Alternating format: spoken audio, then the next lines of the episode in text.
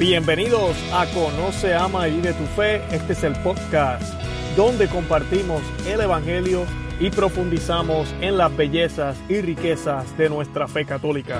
Les habla su amigo y hermano Luis Román y quiero recordarles que no podemos amar lo que no conocemos y que solo vivimos lo que amamos. Nos dice Jesús, yo soy el pan de vida. Sus antepasados comieron el maná en el desierto, pero murieron. Aquí tienen el pan que baja del cielo, para que lo coman y ya no mueran. Yo soy el pan vivo que ha bajado del cielo. El que coma de este pan vivirá para siempre. Bienvenidos al episodio número 9 de su programa Conoce, ama y vive tu fe. Este es su amigo y hermano Luis Román. Y hoy tenemos una agenda excelente como siempre. Hoy vamos a estar hablando o continuando con la serie del capítulo de San Mateo, eh, del Evangelio de San Mateo, capítulo número 6. Vamos a terminar ya este capítulo, increíble, ya vamos por el 6. Y se termina hoy. El tema principal es nadie puede servir a dos señores. Y es un tema controversial porque es un tema muy actual, es un tema que nos aplica hoy en día especialmente a los católicos que estamos viviendo una doble fe, católicos que estamos fríos, católicos tibios, católicos que coqueteamos con otras cosas que no son católicas y católicos que hemos licuado nuestra fe. Así que hoy vamos a estar hablando de todo eso y vamos a estar cubriendo también el proverbio de la semana, que es el proverbio número 13, versículo 1. Capítulo 13, versículo 1. Así que vamos a comenzar con la lectura del Evangelio de San Mateo, una vez más del capítulo 6, versículos 16 al 34. Y dice, cuando ustedes hagan ayuno, no pongan cara triste como, como los que dan espectáculos y aparentan palidez para que todos noten sus ayunos. Yo se lo digo, ellos han recibido ya su premio. Cuando tú hagas ayuno, lávate la cara y perfúmate el cabello.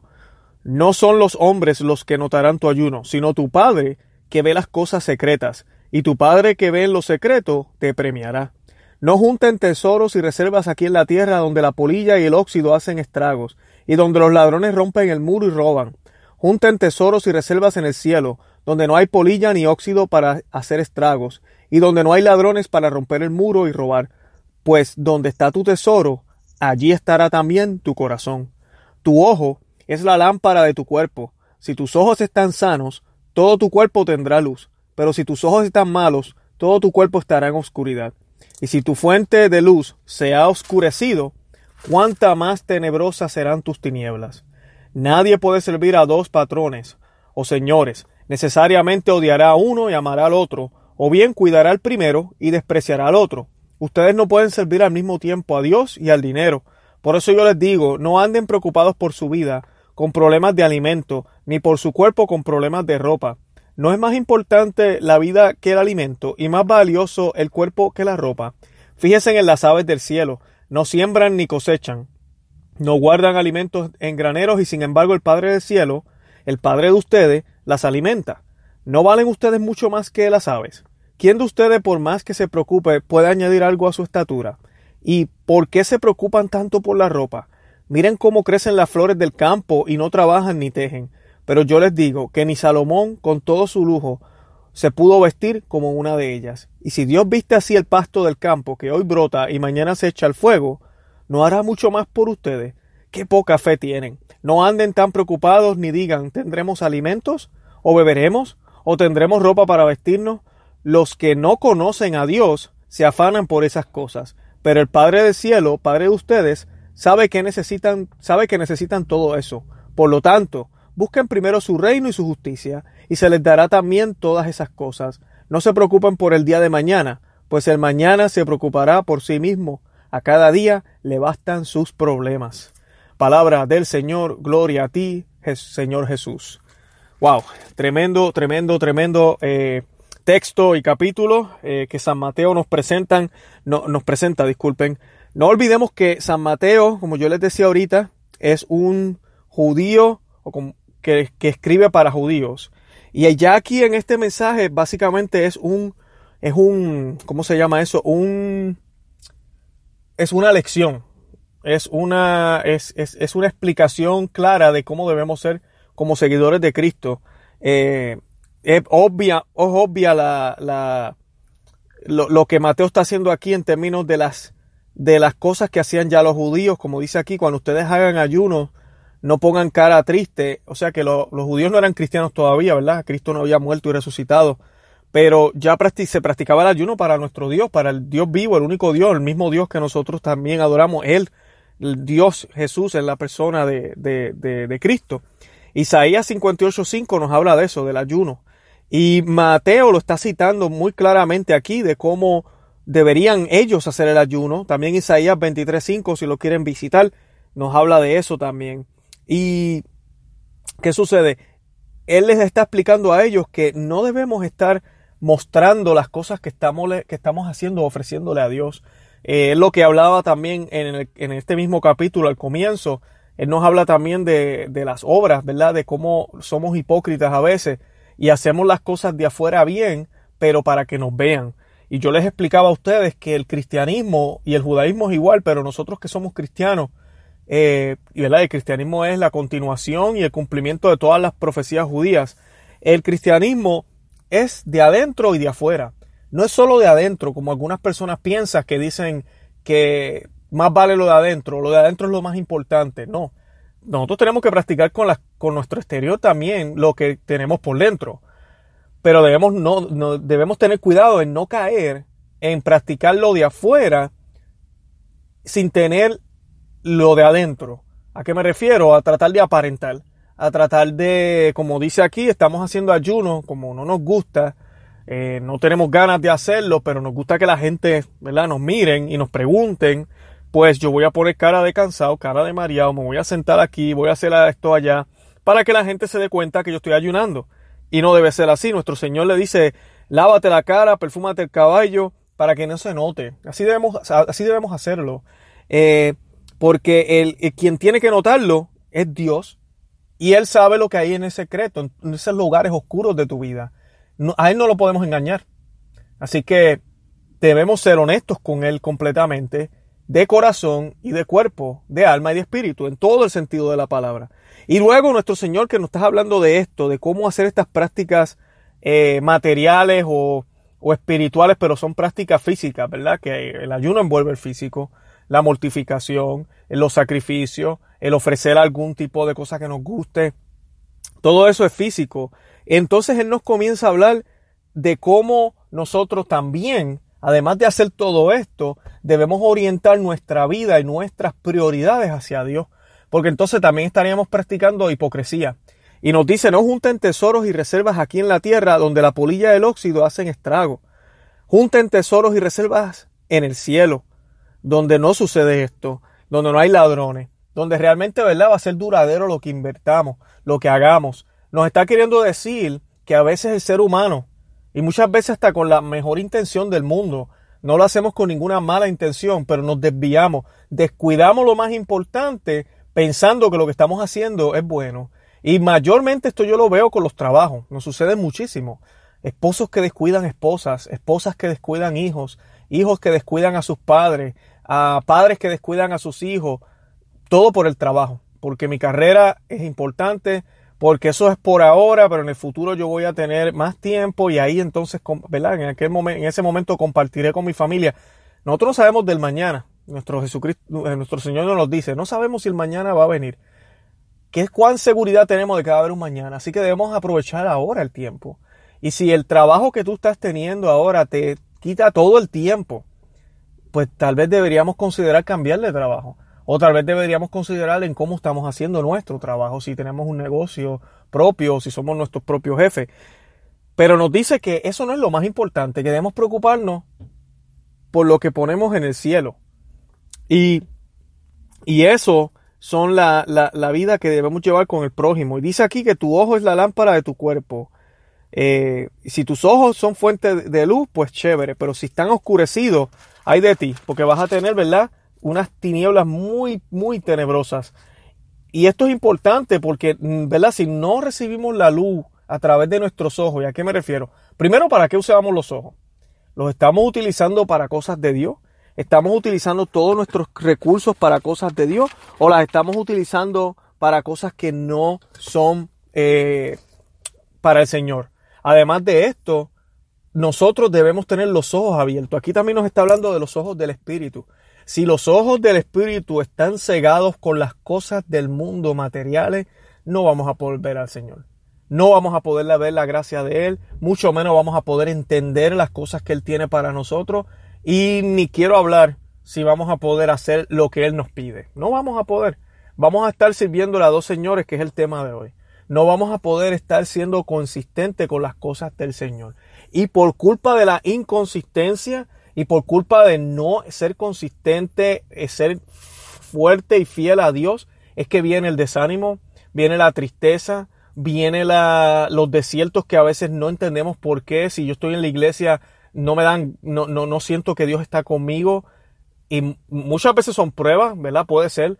Pero en muchos casos lo que sucede es que vivimos una doble vida. Y como no vivimos la vida en acorde con el Señor, nosotros no sentimos nada, no vemos las cosas de Dios. Y Dios no va a obrar en terreno pedregoso. Dios no va a obrar en terreno que no es fértil. Y si yo estoy lleno de todas las cosas del mundo y mi prioridad son las cosas del mundo y las metas que yo tengo, jamás, jamás el Señor va a poder entrar a donde mí, aunque Él quiera, y Él es todopoderoso, pero Él es un caballero. Y si yo no le doy el espacio a Él, y si yo no le doy la autoridad, Él no se va a poder manifestar como Él tanto desea. Dice aquí también como les mencionaba, que nadie puede servir a dos señores, porque podrá, va a poder odiar a uno y va a poder, y no va a poder amar al otro. O, o va a despreciar a uno, ¿verdad? Y va, y va a cuidar al otro. Ustedes no pueden servir a Dios y al dinero. Y, y esto siempre se malinterpreta. La gente dice, ah, los ricos no van para el cielo. En ningún momento se ha dicho eso. Inclusive hay historias de personas ricas, como el rey Salomón, por ejemplo, que tenía lujos y, y, y, le sirvió al Señor, aunque hubieron momentos, ¿verdad? También que no, no hizo lo que tenía que hacer. Pero el dinero no es el problema, el problema es cuando el dinero se vuelve Dios. Si yo tengo dinero, si a nosotros nos han dado recursos, el Señor nos ha dado todas estas bendiciones, yo debo, yo debo de dar fruto con eso. Yo debo ofrecerle eso también al Señor. Yo debo, y cuando digo ofrecer no es simplemente pensarlo, o oh, tengo tantos miles en la cuenta de banco, Señor, te los ofrezco y no hago nada. Coger y pagar, hacer un cheque, ir a la iglesia, eh, ayudar al pobre, eh, hacer donaciones, utilizar ese dinero bien para el bien de mi familia, no para lujo, no para malgastarlo en cosas que no son buenas, en bebida, en alcohol, en entretenimiento obsceno, en cosas que no son eh, edificantes. Eh, esas son las cosas que yo debo analizar. Pero pues, ahí, ahí vamos, ¿verdad? Eso es lo que tenemos que, que pensar. Y nuestro Señor nos dice que no andemos preocupados por la vida. Y esto es bien importante. Yo desde que conocí al Señor, yo no tengo preocupaciones y se los digo de corazón. Eh, y sé que muchos que los que me escuchan piensan igual nuestro Señor nos da ese, esa fuerza, esa gracia. Y cuando Él vive en nosotros, nada de lo que sucede en el exterior es importante. Lo que hay afuera no me afecta. Yo no estoy diciendo que si mi esposa está enferma no me afecta. Yo no estoy diciendo que si mis hijos están tristes no me afecta. No, yo no estoy hablando de eso. Claro que me impacta. Claro que los miro y digo, wow, tengo que hacer algo al respecto. Y lo hago. Pero de que yo vea a mis hijos tristes y esa tristeza me acoja a mí y me ponga triste, no. Que porque mi esposa tiene un problema, yo tengo que solucionarle ese problema, ayudarla, no significa que ahora mi vida es miserable. Al contrario, se ven como oportunidades, se ven como maneras de poder mostrar a Dios a través de mis acciones. Cuando uno tiene a Cristo, lo del exterior no afecta en ese sentido. Tampoco afecta en el sentido de que mi felicidad depende de lo que hay afuera. Si usted necesita una cerveza todos los días en la noche porque si no el estrés no se le va, tiene un problema. Si usted necesita ver pornografía, si usted necesita eh, hacer cosas que no están bien, utilizar droga, eh, masturbarse, eh, ir a fiestas, bailar, el, el, llamar a esta persona, el tal vez coquetear con alguien aunque no le sea infiel completamente a su esposa, pero lo está haciendo o a su esposo, entonces tiene un problema. Usted, está, usted requiere o usted necesita del exterior para poder llenar el interior. Y eso pasa cuando nuestro Dios no está ahí. Porque si nuestro Dios está en el interior suyo, usted no necesita nada del exterior para llenarlo a usted, porque ya usted está lleno. Y usted está lleno de lo más grande y lo más hermoso que existe. Y usted no depende de nada ni de nadie para ser feliz, porque su felicidad viene directamente de Dios. Esta es la clave para también poder llevar un matrimonio. Es triste cuando escuchamos que muchas personas se casan para ser feliz. Mucha gente dice eso. Yo me caso para ser feliz. Mi esposa me va a hacer feliz. Mi esposo me va a hacer feliz. Los hijos piensan que los padres están ahí para hacerlos felices y nosotros los padres pensamos que nuestros hijos vienen para darnos felicidad. Cuando viene la vida real y viene el, todo lo que sucede, ¿verdad? Con los problemas, las circunstancias, el día a día, nos damos cuenta que la felicidad realmente no viene, no, no llega a través de ellos. Y para colmo, muchas veces hasta ellos son obstáculos para que esa felicidad llegue. ¿Por qué pasa? Tal vez tu esposa o tu esposo son mal, malhumorados Tal vez tus hijos no, no son muy estudiosos, que digamos, no te hacen caso. Tal vez tus padres están bien, muy exigentes contigo y te sientes como si estuvieras en una cárcel, sienten que no te escuchan. Todas estas cosas no nos dan felicidad, obviamente, pero como nos pusimos las expectativas de que ellos son los que nos van a hacer felices, entonces estas relaciones empiezan a fracasar. Empezamos a darle un peso o importancia a cosas que realmente no la tienen. Me explico.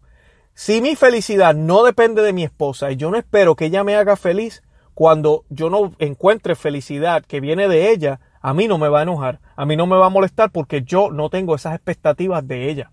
Yo les puedo decir de todo corazón que yo no espero eso de mi esposa. Yo espero de mi esposa que ella comparta conmigo momentos felices.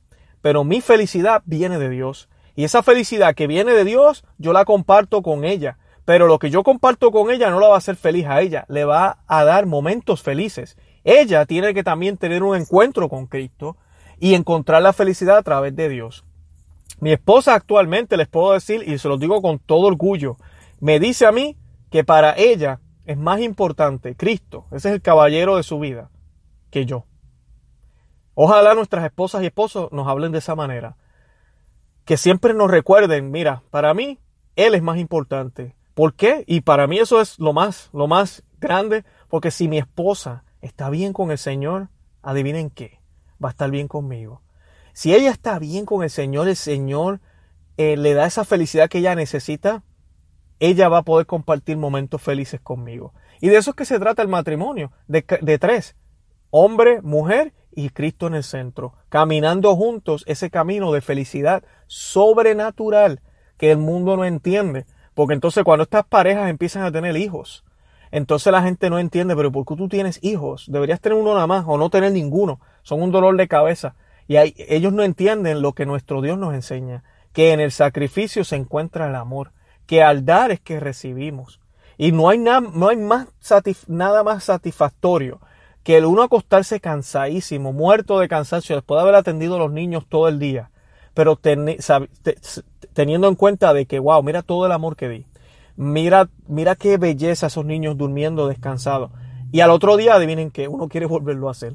Así uno esté muerto de cansancio, porque de eso se trata el amor. Y nunca olvidemos que nuestro Señor Jesucristo es mucho más que, más que palabras. Nosotros tenemos que vivirlo, vivir a Jesús, vivirlo a Él. Y nuestro Señor nos dice también que no nos preocupemos por alimento, por todas estas cosas que realmente no importan. Y Él nos dice que nuestro Dios sabe lo que nosotros necesitamos. Nosotros debemos informarle a Dios y Dios quiere que tú tengas lo que necesites. Dios no quiere que tú te mueras de hambre. Pero nosotros no debemos andar preocupados con eso. Y me encanta cuando nuestro, nuestro Señor dice que eh, no anden tan preocupados, ¿verdad? Con, con todo. ¿Acaso el preocuparse por su estatura los va a hacer crecer más?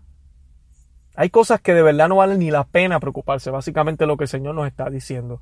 Y nosotros debemos tener fe, de eso se trata la fe, de que todo está en manos del Señor y que nosotros vamos a estar bien, de que nada me va a faltar, de que mi Dios se va a preocupar por mí y me va a cuidar y que yo siempre voy a tener sustento para mis hijos, de que yo voy a estar bien, que voy a tener lo necesario. Esa mentira que nos han puesto en el universo, en el mundo, que dice tú debes proveerle lo que no tuviste a tus hijos, eso es falso. Usted le tiene que proveer lo que ellos necesitan y lo más que ellos necesitan es amor. Eso es lo más que ellos necesitan. Amor, conocer a Dios, eso es lo más que necesitan. Lo demás va a venir por añadidura.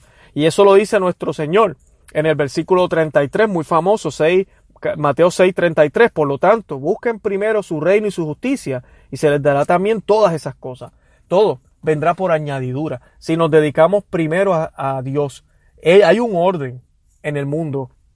Hay un orden y nuestro Dios, eh, ese orden realmente trabaja para nuestro beneficio. Porque Dios no necesita nada, pero nosotros lo necesitamos todo. Y todo viene de Él.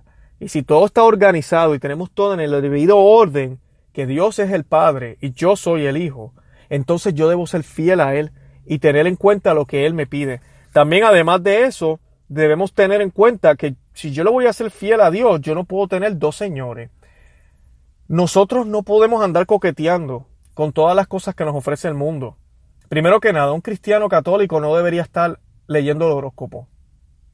Si usted lee el horóscopo pensando que su signo zodiacal, las estrellas, el tiempo en que nació, el día de hoy, el de mañana y todo eso en combinación tiene efecto en su vida, mi hermano, mi hermana, usted está pecando contra el primer mandamiento. Amarás a Dios sobre todas las cosas.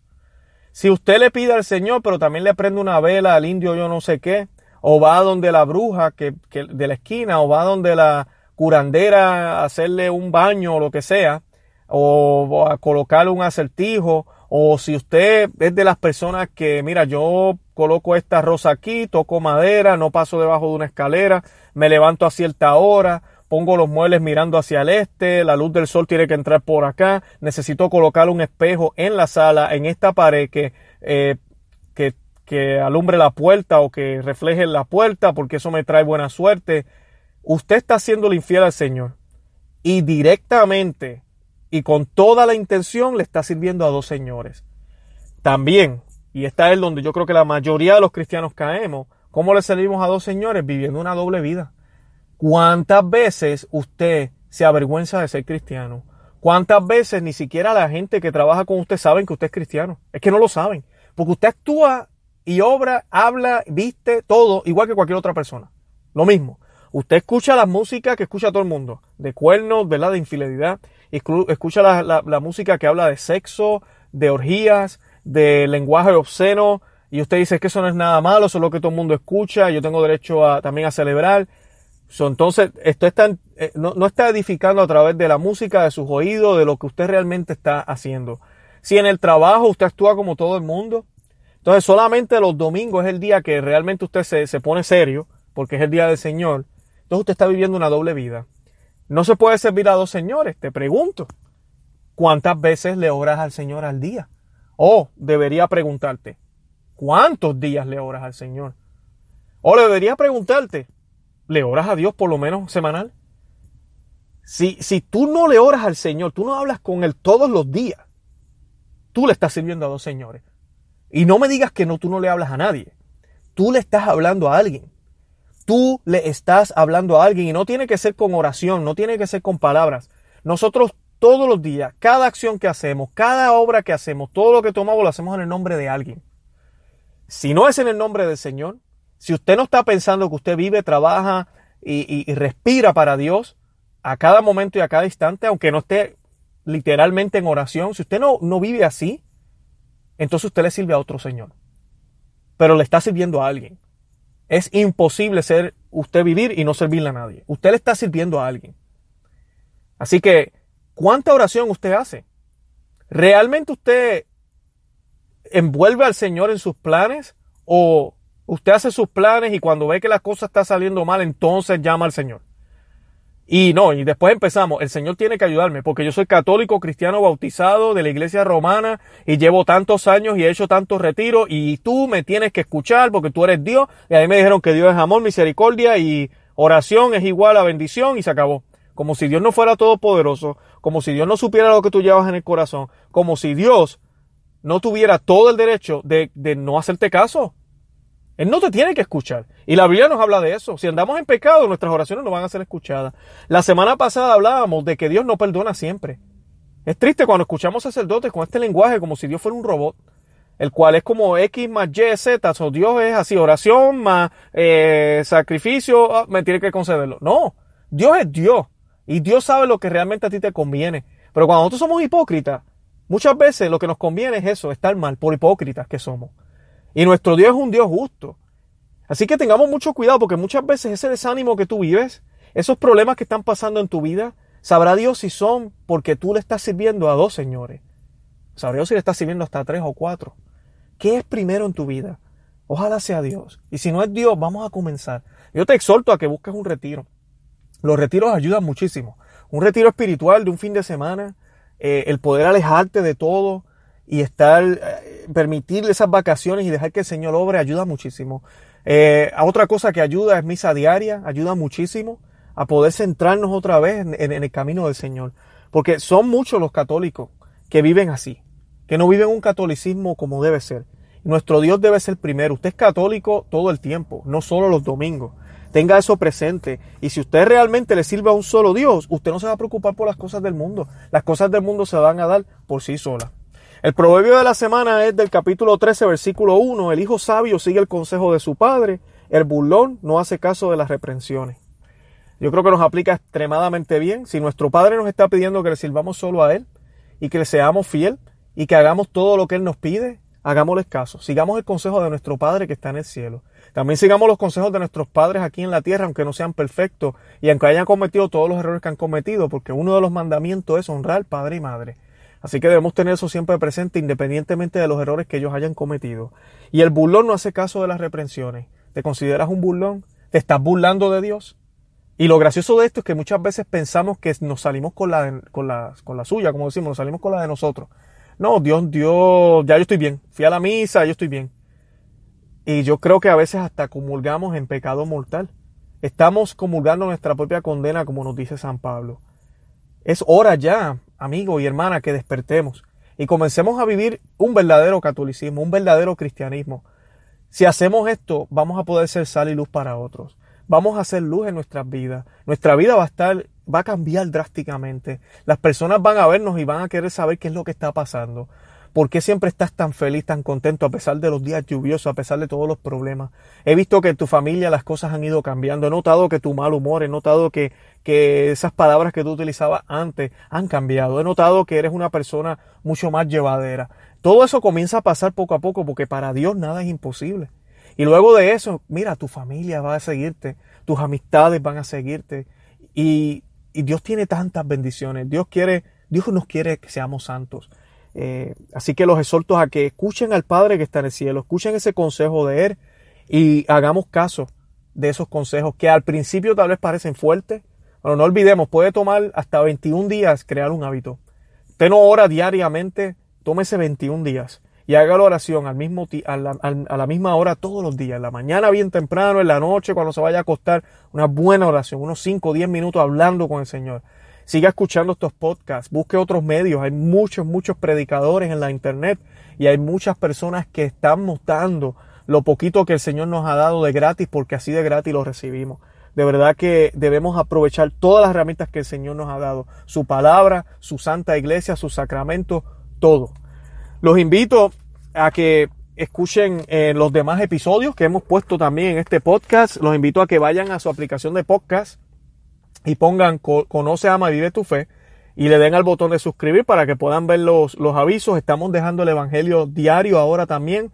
Un audio muy corto, pero ¿verdad? explicado y meditado y también lo leemos para que lo puedan escuchar de camino al trabajo, eh, haciendo ejercicio en su casa, donde quieran escucharlo. Además de esto, le quiero pedir eh, humildemente que los compartan. Compártelo en su Facebook, compártelo en su cuenta de Twitter, Instagram, en donde sea, páselo por WhatsApp para que más gente pueda escuchar estos mensajes. Yo no gano dinero de esto, lo único que queremos es que el Señor siga hablándole a más y más y más gente para que este mundo cambie, porque ustedes saben la oscuridad que estamos viviendo. Les pido que visiten nuestra página conoceamavivetufe.com.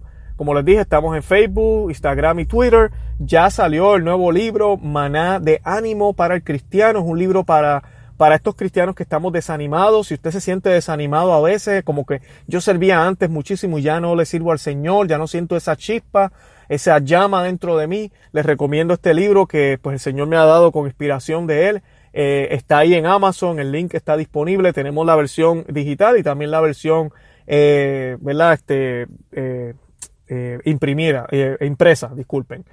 también tenemos en, el, en el website, si van al website, van a encontrar un link, vayan a conoceamivivetufe.com y hay un link ahí, justo si está usando el teléfono, van a ver abajo que dice conviértete en un patrocinador, dele link ahí. Si usted hace un compromiso de 5 o 10 dólares, eh, hay regalos para usted, incluyendo los libros, incluyendo audio, todo gratis.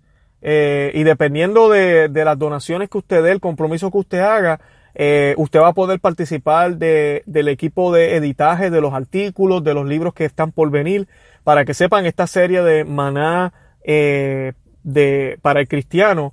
Es una serie que tenemos ya eh, planificada. El primer libro es Maná de Animals, que viene, que estamos ya trabajando en él, es Maná de Alegría para el cristiano.